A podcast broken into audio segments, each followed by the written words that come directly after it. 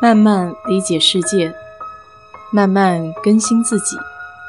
一路人生，要去开心，要去期待，要去热爱。我是 DJ 水色淡子，在这里给你分享美国的文化生活。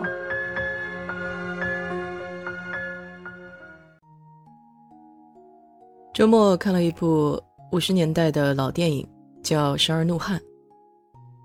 英文名叫《Twelve Angry Men》。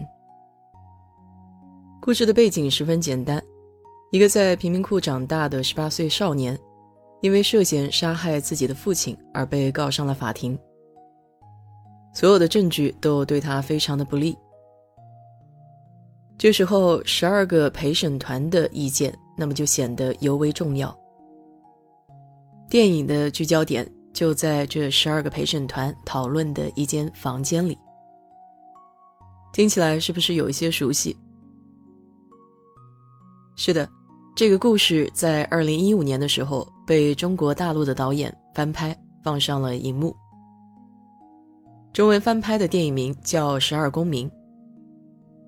我其实是先看了中国版的。当然，这么经典的故事，除了中国翻拍以外，还有其他的好些国家。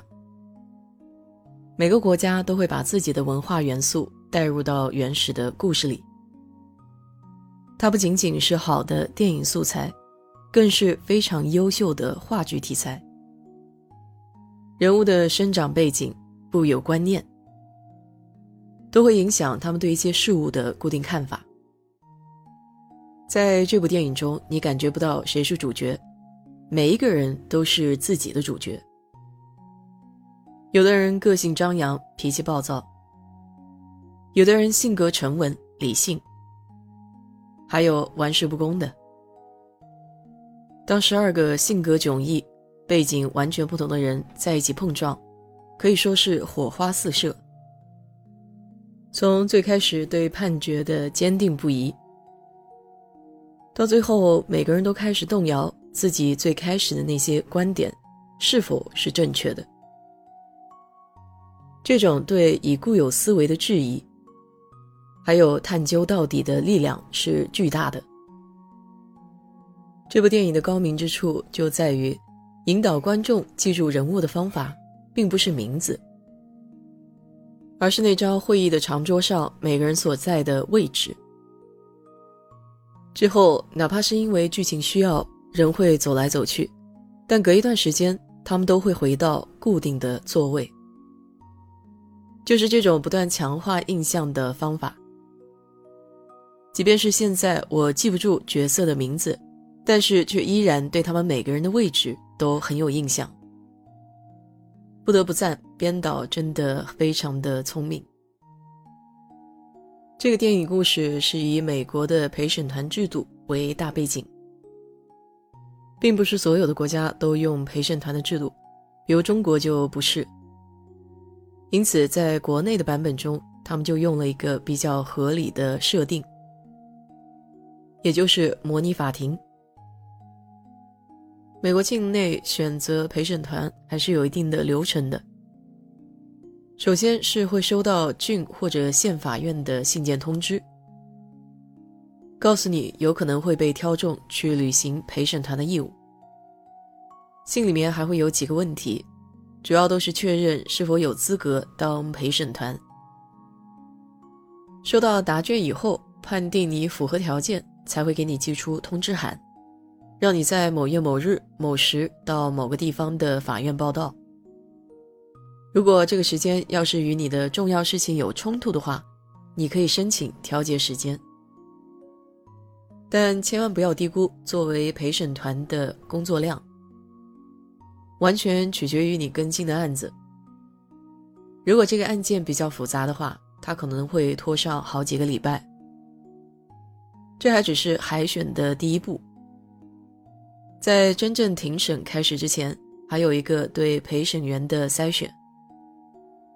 法官会给有资格当陪审员的人介绍案件当事人的情况，然后就会让候选人回答一份问卷。这主要是为了用来了解陪审员对于这个案件的公正性。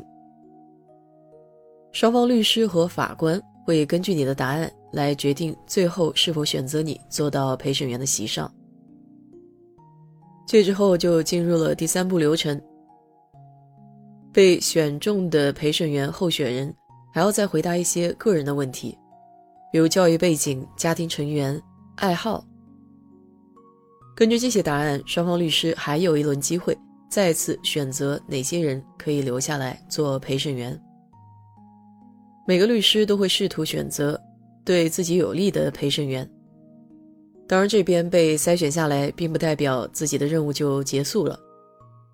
一个法院里面有不同的法庭，每个法庭审理的案件也不一样。这里不合适，可能在别的庭审就比较合适。直到双方律师都比较满意，那么最终的评审团人员的名单才能确定下来。这部影片给我带来最大的震撼，第一点是无罪推定，第二点就是超越合理怀疑。